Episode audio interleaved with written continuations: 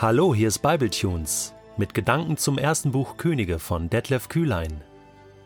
Der heutige Bibletune steht in 1. Könige 20, die Verse 13 bis 29 und wird gelesen aus der Hoffnung für alle. Unterdessen war ein Prophet zu König Ahab von Israel gekommen und richtete ihm eine Botschaft vom Herrn aus. Siehst du, wie mächtig das Herr der Feinde ist? Und doch gebe ich sie heute in deine Gewalt. Daran sollst du erkennen, dass ich der Herr bin. Wer soll denn kämpfen? fragte Ahab. Die Truppe deiner Bezirksverwalter bekam er zur Antwort. Und wer soll den Kampf eröffnen? Du, antwortete der Prophet. Da ließ der König die Truppe der Bezirksverwalter antreten. Es waren 232 Soldaten. Danach rief er alle wehrfähigen Israeliten zusammen, ein Heer von 7000 Mann. Am Mittag rückten die Truppen aus, allen voran die Truppe der Bezirksverwalter. Ben-Hadad und seine 32 Verbündeten zechten immer noch in ihren Zelten, als man ihnen meldete, aus Samaria kommen Männer. Ben-Hadad befahl, nehmt sie auf jeden Fall lebend gefangen, ob sie in friedlicher Absicht kommen oder nicht. Doch schon griff die Truppe der Bezirksverwalter an und das übrige israelitische Heer folgte ihr auf dem Fuß. Sie überwältigten ihre Gegner und schlugen sie in die Flucht. Die Israeliten nahmen die Verfolgung auf und griffen nun unter dem Befehl von König Ahab auch die Reiter und die Streitwagen an. Sie brachten den Syrern eine schwere Niederlage bei. König Ben-Hadad konnte auf seinem Pferd entkommen, ebenso einige Wagenkämpfer. Wieder kam der Prophet zu König Ahab von Israel und riet ihm: Sei wachsam und überleg dir genau, wie du dich auf einen neuen Angriff vorbereiten willst. Denn im nächsten Frühling wird der König von Syrien wieder gegen dich in den Krieg ziehen. Auch der König von Syrien wurde beraten. Seine hohen Beamten erklärten ihm, die Götter der Israeliten sind Berggötter. Nur deswegen war ihr Herr uns überlegen. Das nächste Mal wollen wir in der Ebene mit ihnen kämpfen. Dann werden wir sie auf jeden Fall besiegen. Aber wir geben dir einen guten Rat. Entzieh den 32 Königen ihre Macht und ersetze sie durch Provinzstatthalter. Stell außerdem ein neues Heer auf. Es soll genauso stark sein wie das vorige. Besorg dir neue Pferde und Streitwagen, bis du wieder so viele hast wie vorher. Dann nehmen wir in der Ebene den Kampf mit ihnen auf. Verlass dich drauf. Wir werden sie besiegen. König Ben-Hadad befolgte ihren Rat. Sobald es Frühling wurde, berief er die wehrfähigen Syrer ein, zog mit diesem Heer nach Afek und erklärte Israel wieder den Krieg. Auch die Israeliten stellten ihre Truppen auf. Nachdem sie sich ausreichend mit Verpflegung eingedeckt hatten, marschierten sie den Syrern entgegen und schlugen ihr Lager in zwei Gruppen den Feinden gegenüber auf. Das große Heer der Syrer füllte die ganze Ebene aus, dagegen wirkten die Israeliten wie zwei verlorene Häufchen. Da kam der Prophet zu König Ahab und teilte ihm mit So spricht der Herr, weil die Syrer behauptet haben, ich, der Herr, sei ein Berggott, der im Flachland nichts ausrichten kann, darum gebe ich ihr riesiges Heer in deine Hand. Daran sollt ihr erkennen, dass ich der Herr bin. Eine Woche lang lagerten die Heere einander gegenüber. Erst am siebten Tag kam es zur Schlacht. Die Israeliten waren den Syrern weit überlegen. Sie töteten an diesem einen Tag 100.000 Fußsoldaten. Wenn Gott für dich kämpft, ist die Schlacht schon gewonnen. Egal, welchen Kampf du zu kämpfen hast, egal welche Schlacht du zu schlagen hast, wenn Gott an deiner Seite ist und für dich kämpft und du ihn für dich kämpfen lässt, wirst du die Schlacht gewinnen. Die Herausforderung, die Not, das Problem mag noch so groß sein, der Feind mag noch so stark sein. Gott ist größer. Gott ist stärker. Gott weiß, wie die Schlacht zu schlagen ist. Wir erleben hier in 1. Könige 20 zwei verschiedene Schlachten, die Ahab schlägt. Und noch einmal, er ist nicht der gottesfürchtige König.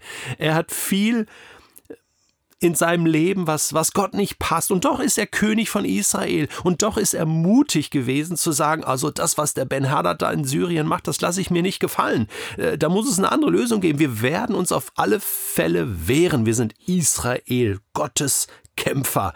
Und Gott kämpft für uns. Und irgendwie war da ein Fünkchen Vertrauen bei ihm, oder? Und das sollte uns Mut machen, dass er nämlich jetzt erlebt, dass ein Prophet zum König kommt und ihm eine Botschaft vom Herrn ausrichtet.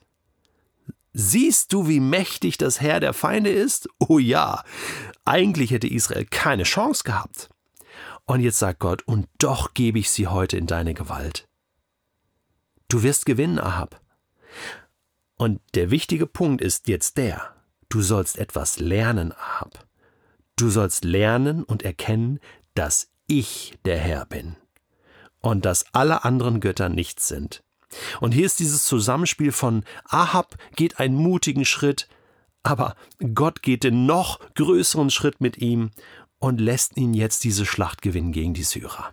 Und sie ähm, ja, bringen ihnen eine empfindliche Niederlage bei.